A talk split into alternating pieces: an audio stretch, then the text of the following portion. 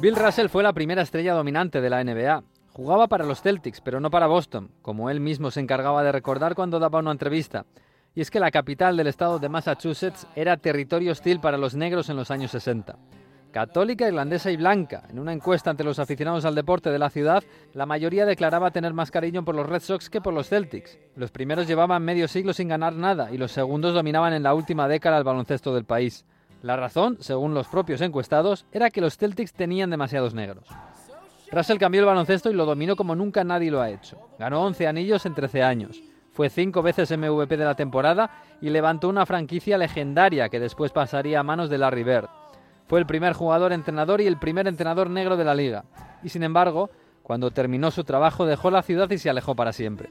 En 1972 los Celtics retiraron su camiseta y él pidió que la ceremonia se hiciera sin público. Bill Russell había nacido en el sur, en la Luisiana de la segregación de los años 30, y se había hecho grande en el norte durante los 60, en los tiempos de la marcha por los derechos civiles de Martin Luther King. Allí estuvo él, como uno de los rostros famosos que pidieron dignidad en Washington, dando la cara como siempre lo hizo. En 1967 posó para una foto con Muhammad Ali, apoyando su causa cuando había sido sancionado por no ir a Vietnam.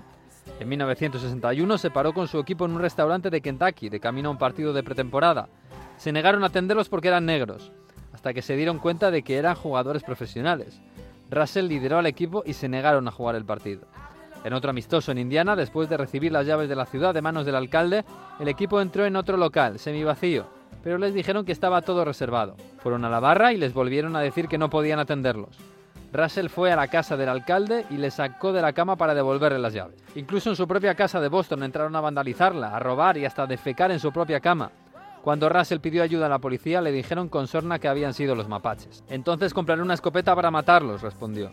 Bill Russell se retiró del baloncesto con unos números irrepetibles, pero sin el cariño de buena parte de la afición. Con el tiempo el país fue cambiando y los homenajes terminaron por llegar. Se supo que el FBI lo había investigado en los 60 por su lucha contra la segregación. Lo habían catalogado como elemento peligroso. En 2011, el presidente Obama le entregó la Medalla de la Libertad, la mayor distinción que se puede dar a un civil en los Estados Unidos. En 2021, la NBA lo incluyó en el Salón de la Fama de los Entrenadores. En el de jugadores ya estaba desde 1975.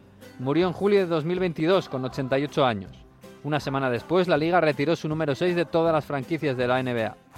Y esta vez sí, con honores y público y un aplauso de varios minutos en todas las canchas. El aplauso que no se le dio cuando una montaña de racismo lo impedía.